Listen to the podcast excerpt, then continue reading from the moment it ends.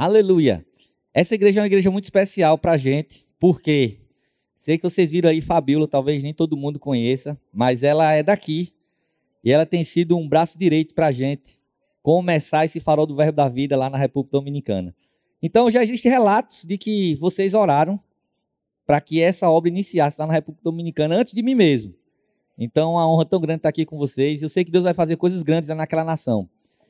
E eu quero deixar um convite, você que deseja ser um missionário para a República Dominicana. Nós estamos com um projeto de levantar voos. Durante um período, passando nas igrejas e falando sobre aquilo que Deus tinha colocado no nosso coração, de vir até aqui para São Paulo, que nós somos do Nordeste, passamos aqui desde fevereiro, estamos por aqui em Guarulhos. Desde, por esse período, passando divulgando, alguns pastores disseram assim: se precisar de alguma coisa, conte conosco. E cada vez que um pastor daquele declarava o seu apoio, eu entendia como um paraquedas sendo colocado nos nossos ombros. Então você, como pai de família, tendo duas filhas e casado com um esposo, e alguém diz, rapaz, se você precisar, eu estou aqui para te ajudar. É bom isso, né?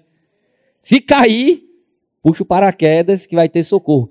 Mas pensando sobre tudo isso, chegou algo no nosso coração. Durante esse período de mais ou menos um ano, nós não acionamos nenhum paraquedas.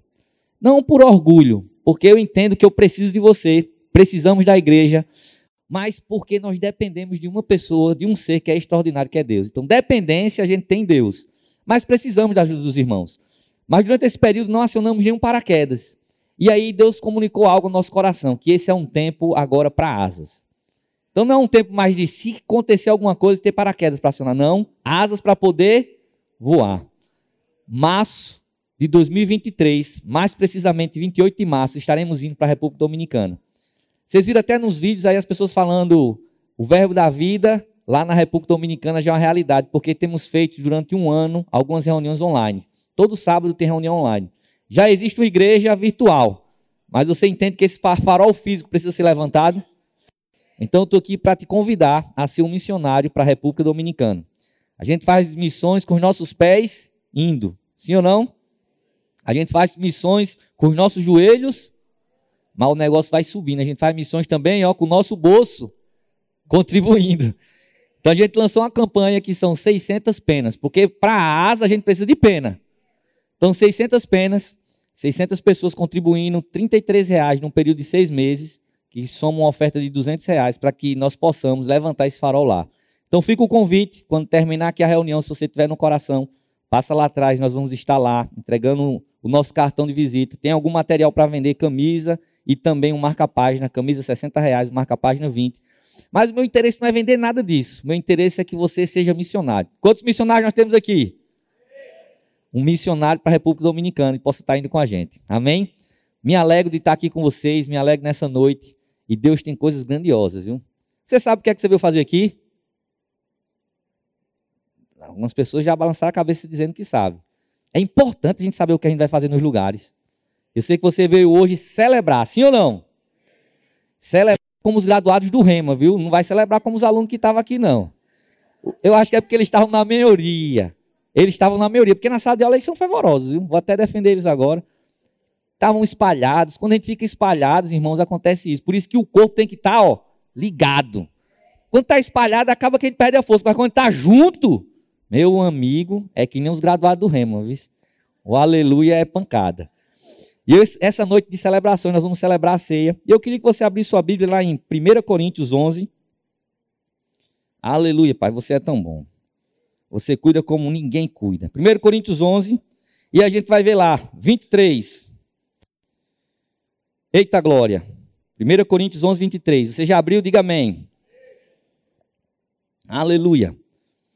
Porque eu recebi do Senhor o que também vos entreguei, que o Senhor, na noite em que foi traído, tomou o pão e, tendo dado graças, partiu e disse-lhes: Isto é o meu corpo que é dado por vós. Fazeis isso em memória de mim. Então, esse é uma noite para trazermos em memória dele. Na continuidade, 25. Por semelhante modo, depois de haver ceado, tomou também o cálice, dizendo: Este é o cálice da nova aliança, no meu sangue. Fazeis isto todas as vezes que o bebê dizem Aleluia, porque todas as vezes que comerdes e beberdes, comerdes o pão e beberdes o cálice, anunciais a morte do Senhor até que ele. É uma anunciação de quê? Vixe, que vocês não gostam de dizer morte, não. É de morte, irmãos. De morte. É porque esse negócio de morte, a gente gosta de tudo de vida, né? Mas deixa eu te contar uma coisa, você é da fé. Quando a gente é da fé, até na morte a gente celebra. Amém? E eu quero começar a trazer esse ponto de morte. Talvez você veja hoje aqui para celebrar, mas você está pronto para celebrar a morte? Porque a gente falou que a gente está para celebrar, sim ou não?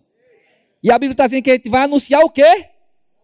Celebrar a morte, celebrar a morte. Irmãos, eu quando comecei a entender esse aspecto de celebrar a morte, minha vida mudou. E eu tenho essa expectativa que isso aconteça com você hoje. Celebrar a morte. Eu tive, eu tive não, foi o diabo que lançou um tumor de 9 por 5 centímetros dentro do juiz, assim, na cabeça. É grande, do tamanho de um cartãozinho de visita. Mas deixa eu te dizer uma coisa. No dia que eu descobri, na verdade, naquele dia eu não descobri. Naquele dia foi a primeira vez que teve um sintoma, que foi uma convulsão. Eu achei que eu estava morrendo. E se você me perguntar, foi o melhor dia da sua vida, eu vou dizer, foi naquele dia que eu achei que eu estava morrendo. Eclesiastes até diz que é melhor a gente estar tá na casa do velório do que na casa da festa. Sim ou não? Eita, irmão, você parece que é doido, mas irmãos, é a pura verdade. Naquele dia eu achei que eu estava morrendo. E foi mais ou menos assim. Eu vinha dirigindo o carro, trabalhando na Uber, e aí de repente eu comecei a sentir algo estranho, como uma agonia por dentro, aquela angústia. E eu pensei até, oxente, esse negócio, eu tô com aquele negócio, síndrome do pânico, eu que sou tão gaiatinho, não combina comigo não. E eu falando comigo mesmo. Mas por dentro, aquela angústia tomando, eu já estava com vontade de abrir o carro e sair correndo. E de repente eu comecei a convulsionar como eu nunca tinha convulsionado, eu não sabia o que é estava acontecendo. E na hora eu pensei, por dentro eu até estava rindo, por fora tudo tremendo, e eu achando aquilo estranho, mas por dentro eu rindo, eu pensando, meu Deus do céu, o que foi? Faltou uma glicose, eu não estou tendo controle de mim, eu achei aquilo engraçado. Mas uma mulher que estava atrás disse, socorro, socorro, o moço está tendo um infarto. O sorriso por dentro acabou. Eu disse, meu Deus do céu, estou morrendo. E aquela menina, e a mulher, quem é que vai tomar conta disso? E aí eu fiz uma oração, que essa oração foi um divisor de água na minha vida. Eu disse, Senhor, eu já era professor do Rema, já tinha entendimento sobre a eternidade, mas eu quis a minha vida toda ser fazendeiro. Fazia pouco tempo que eu tinha deixado algumas coisas que Deus já tinha mandado eu deixar, ó, há tempo, para correr a carreira que Ele tinha proposto para a minha vida. Porque às vezes a gente pensa que não morre, mas morre. Diga sempre assim, vizinho, morre. Eu sei que a gente vai se ressuscitar, vai, vai ser arrebatado, irmãos. Mas quem aqui pode garantir? De repente tem alguém aqui que já tem 90 anos, que vai ser arrebatado. Alguns não vão. Sim ou não? Não vão. Morre. A gente está aqui, essa vida é passageira, só que a gente quer viver ela pensando, deixa para depois. Aquilo que Deus chamou você para fazer, deixa para depois. Você é um crente fiel, deixa para depois. Vou fazer o rema, deixa para depois. Não, irmãos. Hoje. E eu vinha já 11 anos envolvido na igreja, mas aquele negócio meia voltagem, sem dar tudo, com a mão remissa, trabalhando com a mão remissa. Mas naquele tempo que tudo isso aconteceu, já tinha mudado dentro do meu coração. E eu disse: Senhor, isso é injustiça, Jesus. Olha só, eu deixei aquelas vaquinhas, que parece engraçado, mas eu queria ser fazendeiro, irmão. Meu sonho de criança, quando eu tinha 14 anos, minha mãe disse: O que, é que você quer ganhar de presente de aniversário? O cidadão disse: Uma vaca. Eu acho engraçado que nem você, porque hoje eu fico pensando, quem será que tinha menos juízo? Era eu, morando na capital, pedi uma vaca de aniversário, ou minha mãe que deu? E ela ficou um mês lá em casa. Quando terminou as férias, ela levou para casa do meu avô. Ficou no quintal. Duas garrotas. E eu tinha esse sonho. Parece engraçado, porque agora, mas na época, era como se fosse um, uma coisa meio que. Estou tá, tentando achar a palavra meio que não é adoração, mas sabe quando você insiste, insiste no que não vai dar em nada? Era eu com aquele negócio das vacas. E aí eu fiz a oração naquele momento, estava morrendo, e disse, oh, Jesus é covardia, não? Eu passei tanto tempo levando na brincadeira, mas agora que o negócio está sério, eu vou morrer. Quando chegar aí, vai chegar quase nada aí da, dos galardões. Quando for olhar a coroa, tem bem pouquinha pedrinha. Eu levantei logo meu crédito. Eu disse, Senhor, deixei as vacas. Estou como pastor auxiliar agora. Já comecei, eu botei o pé naquilo que você tinha para mim. Não deixa eu morrer agora, não. Ainda vou fazer um acordo. Se eu voltar, o que você pedir eu faço. Estava tudo escuro, não estava vendo nada. Na hora até eu fiquei pensando, eu digo, disseram que tinha pelo menos uma luzinha, tinha um túnel, tinha uma escada, não estou vendo nada. Chega um anjo, pelo amor de Deus. Não acredito que eu vou para o inferno. E aí eu fiz aquela oração, Senhor, socorre. Levantei o crédito. E o crédito era, eu deixei tudo. Se você pedir o que você mandar eu fazer, eu vou fazer. Olha aí a República Dominicana. Chegou. Por isso que eu digo, irmãos, quando a gente entende sobre morte, algo extraordinário acontece. Porque a gente vai morrer e a gente precisa aproveitar os dias que a gente tem aqui na terra. Sabe qual é o maior fracasso que um homem pode chegar na vida? O maior fracasso é você ser um sucesso. Ixi, que coisa doida. Parece que nem era o negócio da morte que eu estou falando, que é bom saber de morte, né? Celebrar a morte. Mas o maior fracasso é você ser um sucesso naquilo que você não foi chamado para fazer. Eu queria ser um sucesso em ser fazendeiro, mas isso precisava morrer. Tem coisas na sua vida, irmão, você que está aqui hoje, que precisa morrer. A ceia, a gente vai estar tá celebrando e anunciando a morte dele até que ele venha. Sim ou não? E a gente precisa celebrar a nossa morte. Então vamos celebrar hoje. Não só a morte dele, mas coisas nas nossas vidas que precisam morrer. Eu participei de diversas ceias. E eu não era mal cristão, não, irmãos. Mas olha, sem viver aquilo que ele tinha realmente proposto, sem entregar tudo. E hoje é uma noite de entrega. Para que você possa entregar tudo aquilo que Deus tem. Tudo, que você, tudo aquilo que Deus quer de você. Para que você possa viver tudo aquilo que ele tem como proposta. Amém? Aleluia. Eu queria que você fosse lá comigo para Romanos 6, 4. Amém? Sabe, irmãos, Mateus 16, 15 nos estimula a anunciar o Evangelho. Em Atos 4, 33, fala que os apóstolos eles anunciavam a ressurreição. Não é assim? Mas aqui, quando a gente leu agora em, em 1 Coríntios 11, diz que nós devemos anunciar a morte dele até que ele venha. Romanos 4, 25, que é antes de Romanos 6, fala que ele morreu, Jesus morreu pelos nossos pecados, mas ressuscitou pela nossa justificação. Eu gosto de gente inteligente, sabe tudo. Ele ressuscitou por causa da nossa justificação, mas não tem ressurreição sem ter morte antes, não. A gente vai anunciar a morte dele até que ele vem, ele só vem porque está vivo. Mas a Bíblia não diz que esse momento é o momento de anunciar a ressurreição. Diz que é o momento de anunciar a morte. Porque esse é o momento de identificação. A ceia é o momento onde nós identificamos com ele. E é isso que está aqui em Romanos 6. Aleluia. Pai, você é tão bom. Eu não abri em Romanos 6. Eu ter trazido o óculos. Romanos 6, eu falei o 4, não foi assim? Fomos, pois, sepultados com ele na pelo batismo, para que, como Cristo foi ressuscitado entre os mortos pela glória do Pai, assim também andemos nós em. Andemos nós em novidade de vida. Então, para andar em novidade de vida, tem que se identificar na morte. Aí ele continua dizendo: Porque se formos unidos com Ele na semelhança da Sua morte, quem aqui está pronto, disposto a se unir com Jesus na semelhança da Sua morte? Como foi a morte de Jesus? Morte de cruz. A Bíblia fala lá em Hebreus 11 que foi uma vergonha ele suportou a ignomínia da cruz. E aquela palavra ignomínia, ela é vergonha. Não diz que foi a dor. Não diz que foi o sofrimento. Às vezes a gente, quando pensa na cruz, só pensa em dois sofrimentos. Morte quer dizer separação. O fato dele ter sido separado de Deus, aquilo foi a maior dor. E a cruz, aquele, aquela forma de morte, o interesse dos romanos era expor a vergonha. Expor aquela pessoa a vergonha. Então, ele suportou a vergonha da cruz. Tem coisas que pode parecer vergonhoso para vocês, irmão, mas se identificando na morte com ele, eu quero te dizer que você vai também se identificar na sua ressurreição. Aleluia! E ele fez aquilo, foi na cruz porque ele sabia que tinha uma alegria proposta.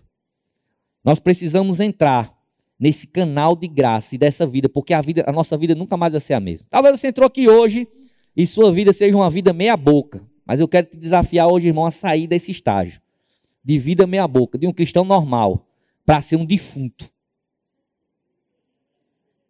Eu gosto do povo da fé que até na hora de morrer fica feliz. Ó. Vocês ficam rindo. Certa vez eu assisti um filme, e o filme era assim: Creed 2. Talvez alguém já assistiu. O filho de Apollo Creed, que morreu na luta, no boxe lá, no ringue. Ia lutar contra o filho do camarada que matou ele. Que matou o pai dele. E Rock diz: vai lutar não. Vai. Ele foi sem ter a aprovação de Rock, perdeu. Depois volta para falar com Rock e diz: Você não acreditava em mim, Rock. Você tinha que acreditar em mim. Por que você acreditou em mim? Você achava que eu não ia ganhar? Bem que você sabia.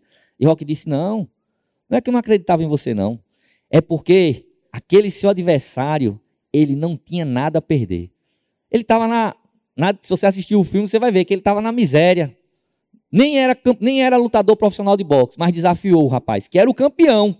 E ele disse: pessoas que não têm nada a perder, elas se tornam perigosas. Se a gente se identificar com Jesus na morte, morto tem alguma coisa a perder? Tem? Lembra da minha oração lá, quando eu estava dirigindo o carro da Uber? Senhor, se eu já estou morrendo agora, se eu ganhar agora um ano de vida, é lucro ou não? Sabe que é assim que a gente tem que viver? Quando sair daqui de dentro? Todas as horas que nós tivermos para frente é só lucro. Você podia morrer agora. Está repreendido, irmão, né? Está só logo na sua cabeça.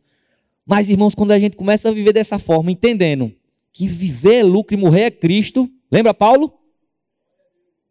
A vida da gente muda. Para você estimular quem está do seu lado, olha assim para ele com bem muito carinho e diga assim: perigoso. O diabo ele olha para você e ele identifica exatamente isso. Ele sabe que você é um perigo. Ele sabe que você é uma ameaça. Falta que nós mesmos entendamos isso. Somos perigosos, irmãos. Quando a gente entra nessa identificação com Cristo, na morte e na vida dele, rapaz, é um estrago no inferno. Vamos continuar aqui em Romanos. Aleluia. Deus é bom em todo o tempo. A gente parou no 5, foi isso? Porque se formos unidos com Ele na semelhança da sua morte, certamente seremos também, certamente, não existe dúvida. Se identificou na morte, a questão é só ficar na morte. Se identificou na morte, certamente também seremos na sua. Sabendo isto, que foi crucificado com Ele o nosso velho homem, para que o corpo do pecado seja destruído. Diga assim: o corpo do pecado seja destruído o nosso velho homem foi crucificado, o corpo do pecado foi destruído. E ele continua: E não sirvamos o pecado como escravos, porque quem morreu está justificado do. Quantos morreram aqui? Justificado do pecado. Morreu, juntamente com ele, é igual a justificado do pecado. Eu não sei se você, no momento de ceia, quando vem, você já vem com aquele pensamento: eu pisei no rabo do gato, eu briguei com a mulher, meu Deus, Jesus, me perdoa. Eu sou pecador. Tem compaixão, tem misericórdia. Já vem no meio do caminho e faz naquela clemência toda. E ainda teve uma época que você, que no caso eu, eu vinha para a igreja pensando, hoje é culto de eu não vou não. Eu me lembro que eu fiz no banheiro, vou de jeito nenhum. Por quê? Condenação. Aquela natureza. E sabe que Deus quer nos tirar desse nível?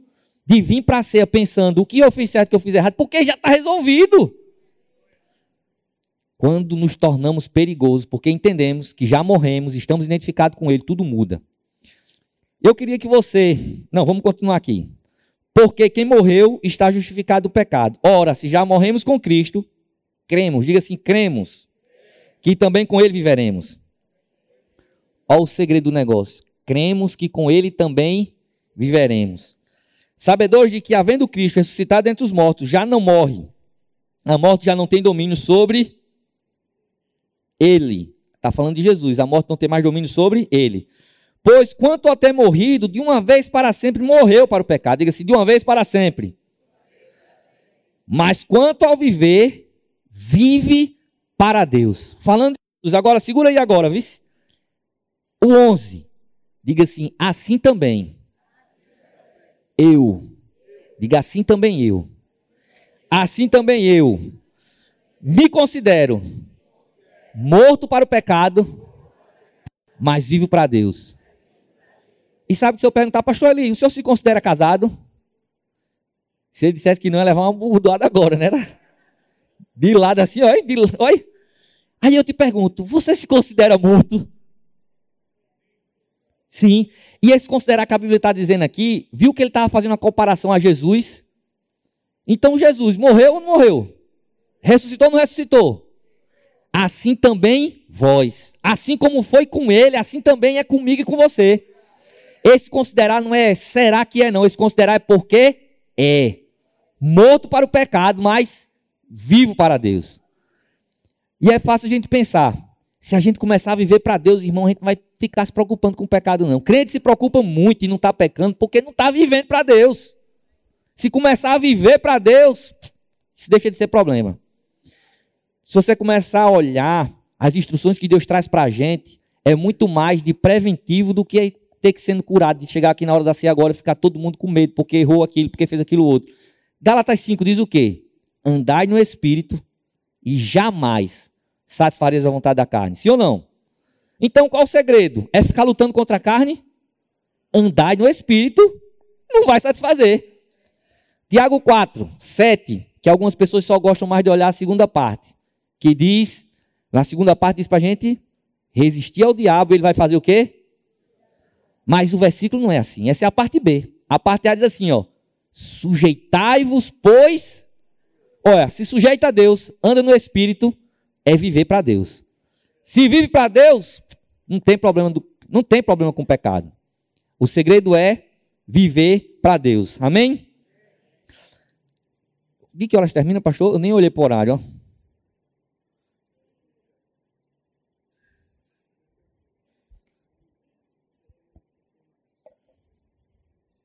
25 minutos. Eita glória.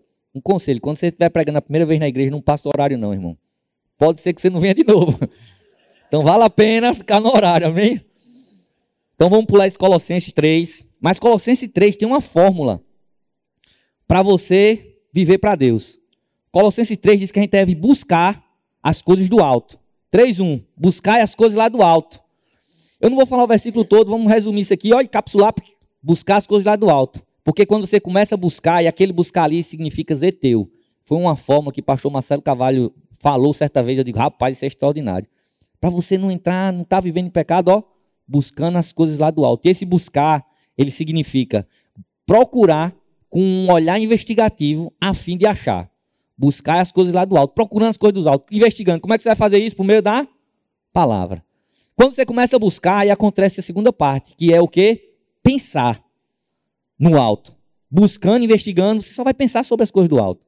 E aí lá no fim, quando chega, eu acho que é no 6 ou no 7, ele diz assim: fazer morrer a natureza terrena. Infelizmente, irmãos, o pecado ele ainda é como um eco na cabeça de algumas pessoas. Por isso que às vezes, vez ou outra, a gente está se pegando ainda envolvido com essas coisas. Foi resolvido na cruz, mas como esse eco que fica nos alcançando. Já tem outros que é a voz completa, o grito até o brado, porque deu tantas, tanto ouvido para o eco que agora não é mais nem eco. Mas, se começar a buscar as coisas do alto, se começar a pensar nas coisas do alto, acontece uma coisa: faz morrer a natureza. Prostituição, lascívia, avareza, todas as coisas que está listado lá em, em Colossenses 3, faz morrer. Então a fórmula é ó, zeteu, zeteu, que é buscar. Buscar com esse olhar investigativo. Aí vai acontecer uma coisa, froneu, vai começar a pensar nas coisas do alto. E aí faz morrer, que quer dizer necro. Necro pega um dedo, enrola assim, ó, com uma fita, daqui a pouco ela fica podre, morre. Porque você cortou o fluxo de vida para aquilo ali, para o dedo. Mesma coisa é o pecado. Pensando nas coisas do alto, buscando as coisas do alto, vivendo para Deus, olha, necro no pecado. Mas hoje o que eu quero falar com você, vamos lá para 1 Coríntios 11, 27 e 23. Mas deixa eu te dizer uma coisa, essa forma que eu passei de forma rápida, quando você chegar em casa, você vai ler primeiro é, Colossenses do 3, capítulo 3, do 1 ao 5, você vai ler com mais paciência. Essa forma que eu passei, você pode pegar ela e receber ela só como título de lei, de mandamento. Não funciona assim. Nada na nova aliança vai funcionar desse jeito. Você sabia que não foi por força de nossas obras que nós nos tornamos adequados? essa justificação que, que Jesus conquistou para mim e para você não foi por força de obra. Às vezes, viver a vida de, de Deus e que Deus tem para a gente fica difícil, fica pesado, porque a gente está querendo fazer por obra, na força do nosso braço. Então, não é por força de obras. Sabe que é por meio de revelação de graça. Então, a minha e a sua adequação, ela se dá por meio de revelação de graça. Muda a chave. Sai desse negócio que é só como se fosse mandamento. Ah, eu tenho que fazer isso, não posso tocar nisso, não posso fazer aquilo outro. Que se for desse jeito, fracasso. Mas revelação, ó, buscando e pensando, revelação chega. Como é que a fé vem? Pelo ouvir. A gente só acessa a graça por meio da fé. Então, quando você começa a andar nessa prática e deixa que haja uma iluminação, nem precisa fazer força. Você é induzido, você é movido para ter essa vida e para viver essa vida que tem proposta. Irmãos, quando você descobre o propósito que você está aqui na terra, tudo muda. Romanos 8, 28 diz assim: ó, Todas as coisas fazem o quê? Coopera. Quem quer todas as coisas cooperando para você? Algumas pessoas restantes estão nem aí, não querem que nada coopere, pode entrar o PT que está tudo de boa. todas as coisas cooperam para o bem daqueles que a maioria fica só na metade do caminho, porque é a tendência da gente pegar o versículo que nem foi lá em, em, em Tiago 4 e fica só com a metade. Não está assim. Na Bíblia, lá, daqueles que amam a Deus, chamados segundo o seu. Se você quer que todas as coisas cooperem, precisa entrar segundo o seu propósito. É como uma, uma tomada.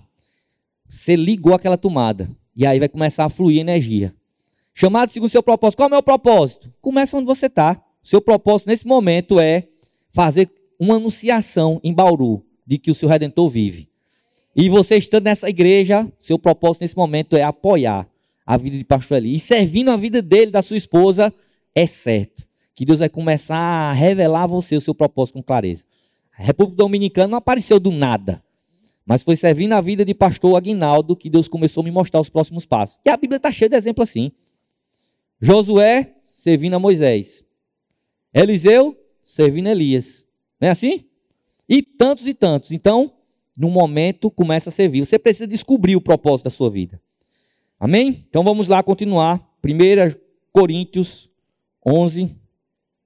Eita, glória a Deus. 1 Coríntios 11, 27. Vamos terminar. Deus é muito bom.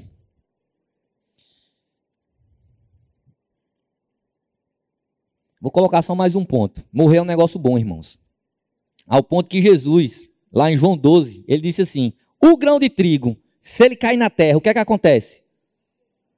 Se ele não morrer, fica só. Mas se morrer, produz muitos frutos. Se a gente caindo na terra morrer, morrer para nossa vontade. E às vezes você está aqui na igreja e não está efetivo naquilo que Deus tem para você fazer. Irmãos, morre para esse negócio. Viva para Deus, vem. Sem estar tá com vontade, vem. No culto, às vezes gente está com vontade, vem. É uma bênção. Mesma coisa é o serviço. Quando você se move nisso aí, morrendo, produz muitos frutos. E essa, essa próxima parte aqui vai falar exatamente sobre essas coisas. 1, Coríntios 11, 27. Por isso, aquele que comer o pão ou beber o cálice do Senhor, indignamente será réu do corpo e do sangue de Cristo. Vai ser réu de quê? Réu do corpo. Réu do corpo. E a gente estava falando de igreja, você achou que não tinha nada a ver com o que a gente estava falando, né? Réu do corpo. Filipenses, é, Filipenses não, Efésios 4 fala que nós precisamos ser um corpo bem ajustados. E como isso vai se dar? Por meio da justa cooperação. Existe uma cooperação que é sua. Paulo, quando estava escrevendo aqui, falando sobre essa revelação que ele recebeu, se você for olhar desde o começo, ele está falando sobre não discernir o corpo, sobre as pessoas, como elas se comportavam no corpo, no meio do corpo.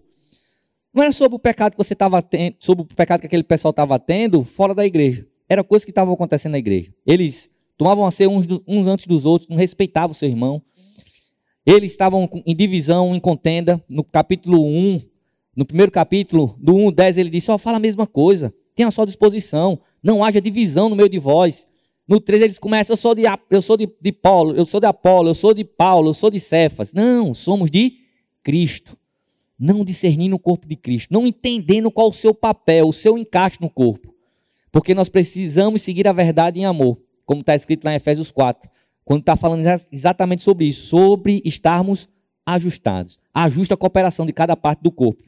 E aí ele começa, continua dizendo: vai se, se você não fizer isso, não discernir, vai comer indignamente. Aquele, pois, que, que comer o pão e beber o cálice do Senhor indignamente será réu do corpo e do sangue de Jesus. 28. Examine, pois, o homem a si mesmo e faça o quê? Durma? Não, é não, irmãos. E assim? Coma do pão e beba do cálice.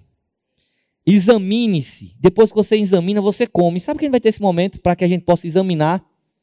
Mas depois de examinar, não é, ah, eu estou reprovado, não. É examinar e comer.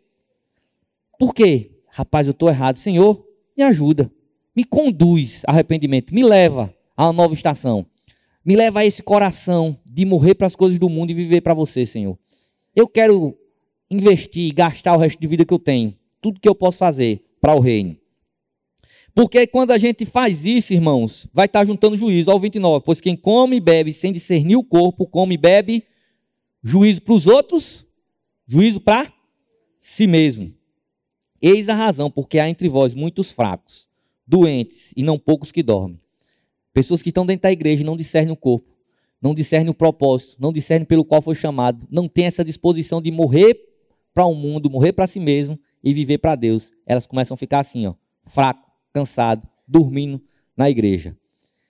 A igreja hoje ela tem a grande maioria fora do que dentro. É a igreja dos desigrejados.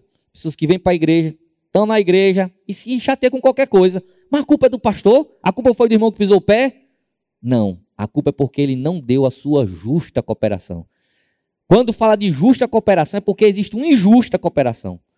Andando na injusta cooperação, faz isso, fica fraco. Nós fomos projetados, irmãos. Feitos, projetados para servirmos uns aos outros. Tem um negócio chamado ocitocina. Eu vou terminar agora. Toda vez que você faz um bem a outra pessoa, esse hormônio é liberado. Olha só, Deus já fez desse jeito. Quando a gente faz um bem, a gente se sente bem, tem um hormônio que é liberado, projetado já para isso, para servirmos uns aos outros, para servirmos ao corpo de Cristo. Quando você começa a se mover naquilo que Deus chamou você para fazer, é certo, que vai ser abençoar pessoas. Vai ser você se desgastar, desgastar sua vida em prol de outros, levantar outros, colocar outros em uma situação mais favorável aí cumpre o propósito. Até um hormônio é liberado para você se sentir bem. Vale a pena morrer? E eu queria convidar você a ficar de pé. Escuta isso, irmãos. Talvez você se veja pequeno, talvez você ache que sua, sua cooperação é tão pouquinha, você não é nem tão importante assim para a igreja. É mentira do diabo. Na verdade, você é perigoso. Coisas pequenas, colocadas no lugar certo, produzem grandes resultados. Uma semente. A gente falou agora do grão de trigo. Se ele for colocado no lugar certo, que é debaixo da terra, o que é que vai acontecer? Muitos frutos. Mesma coisa aí você. A semente, se ela estiver dentro lá no Nordeste, o pessoal pega aquelas garrafas de 2 litros e enche de semente, que é para preservar ela, para quando chegar o tempo do plantio lançar. Mas ela dentro da garrafa de semente sendo preservada, sem morrer, tem muitos frutos? Esse é o tempo de você morrer. Você foi colocado numa terra que se chama IEVV Bauru. Coisas pequenas, até aquilo que você acha que é tão pequeno que você pode fazer. Se for colocado no lugar certo, você está no lugar certo. Vai produzir grandes resultados. Diga assim para o seu vizinho: Você é perigoso, irmãos. Perigoso, irmão. O diabo sabe disso, só que nós temos que saber. E eu quero terminar com vocês. Eu quero terminar com vocês contando uma história. Eu queria que você fechasse seus olhos. Eu não sei se vai ser uma história, se vai ser uma oração, mas talvez pessoas aqui elas se identifiquem com isso. Deixa eu fazer uma pergunta. A moça da sorveteria está aqui? Ela não está não. Hein? Mas você está, irmão. então fecha teus olhos. Eu vou contar uma história que é a história da vela quando se encontrou com fósforo. Talvez tenha vela aqui e o Espírito Santo, o fogo dele, que é o fósforo, vai lhe acender nessa noite. Você está uma vela apagada, vai acender. E para acender, morrer, irmãos. Então fecha teus olhos. Um dia estava lá a vela branca, pálida, sem luz, sem clareza, desanimada, e chegou o fósforo. E disse: Deixa eu te acender. Se você me acender, eu vou derreter. Se você me acender, eu vou me acabar. E o fósforo dizia: Deixa eu te acender. Não, você me acender, eu vou morrer. Disse, Deixa eu te acender. Se eu te acender, você vai iluminar. Se eu te acender, você não vai ser mais colocado embaixo da mesa, nem dentro da gaveta. Se eu te acender, você vai ser colocado num alto lugar. Se eu te acender, você vai descobrir o que é o fervor, o que é o calor, o que é o prazer de produzir luz. E você vai atrair, atrair muitas pessoas. Deixa eu te acender. Deixa eu te acender. Aleluia. E aí, irmão, a vela dizia: Mas se você me acender, eu vou me acabar. Está acabando. A minha luz está embora. Eu vou me apagar. O fósforo disse para ela: O tempo está acabando, deixa eu te acender. Depois de muito insistir, ela disse: Pá, tá certo. Eu deixo, me acenda. E naquele momento onde ele estava acendendo ela, ela disse: O grande segredo é que você não vai se acabar, porque eu também não estou me acabando. Agora, a luz que há em mim vai brilhar em você. E tudo que você vai ter que fazer é acender outras velas, porque o propósito da vela é acender. O propósito da vela é brilhar. E sabe, irmãos, nós vamos ceiar. E eu queria que você participasse da ceia com coração. De que hoje não é só você pensar sobre o que é adequado, o que é inadequado, as fases que você teve, não. Você deixar que esse senso de propósito, de luz, de brilhar, alcance sua vida. Tem problemas que Deus quer trazer para essa igreja, você nem está vendo, mas eu vou te contar. O pastor vai ter que arrumar um prédio maior. O tempo em que a rua não cabia, o estacionamento, vai ter que voltar esse negócio de novo. Mas isso só vai acontecer se nós brilharmos. Se nós estivermos acesos. Se nós abraçarmos o propósito. E quando isso acontecer, irmãos, você vai viver a melhor fase da sua vida. Você acha que tá, tá boa vida? Ainda não sabe. É de degrau em degrau, de glória em glória, de fé em fé. Uma noite para que nós possamos sair daqui acesos. Amém? Obrigado, Espírito Santo, pela tua palavra que nos alcançou nessa noite. Eu oro, Pai, para que você, o doce Espírito, possa trazer revelação, não como mandamento de lei. Já saímos da lei. Nós fluímos na graça. E que essa revelação e que esse vento possa tocar cada coração nessa noite. Eu oro por iluminação de propósitos, descortinado, chamamento, aquilo que eles foram chamados a fazer nesse tempo, ficando tão forte no coração de cada um dos meus irmãos. E que na segunda-feira, um desejo, brilhar. Na terça-feira, um desejo, anunciar. Na terça-feira, divulgar o reino, divulgar a tua vida. Aleluia. Que essa semana se passe e que nenhum de nós possamos perder as oportunidades de convidar as pessoas a estar aqui na, no culto. Perder a oportunidade de falar do amor do nosso Pai. De anunciar sobre os montes. O nosso Redentor vive. Aleluia! Aleluia!